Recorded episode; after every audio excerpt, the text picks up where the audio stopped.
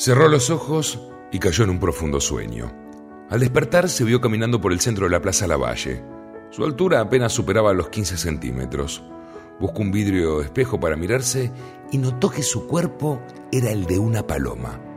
Sorprendido por la mutación sufrida, corrió de un lado a otro esquivando las pisadas de los peatones. Cuando logró calmarse, intentó volar. Después de muchos esfuerzos pudo coordinar el aleteo y ascender.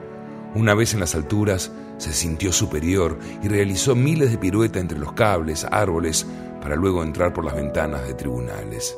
En una de sus entradas al Palacio de Justicia, por los pasillos del tercer piso, deambulaba una joven, rubia, esbelta, de ojos verdes y una figura deslumbrante. La comenzó a seguir y logró llamar su atención. La mujer, que llevaba una diminuta minifalda y un alargado escote, tomó la paloma entre sus manos y la apoyó sobre sus senos en un gesto de ternura. José se creyó en el paraíso.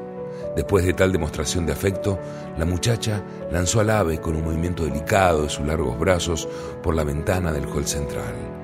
Al instante José, impactado por la rubia, volvió a los pasillos del edificio de tribunales y lo recorrió en todas las direcciones, pero no se cruzó con la joven que había encendido su corazón. Cansado ya de buscarla, se posó en la rama de un viejo ombú frente al Teatro Colón a descansar. Recogió sus alas y cerró los ojos.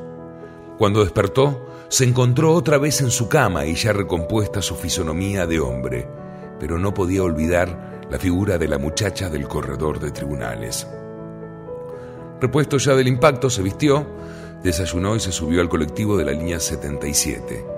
Se bajó en Corrientes y caminó, cruzó por la plaza, subió por las escaleras que dan a la calle Talcahuano, tomó el ascensor al tercer piso y al bajar del mismo cayó desmayado al ver dirigirse hacia él con una sonrisa a la misma muchacha de su sueño.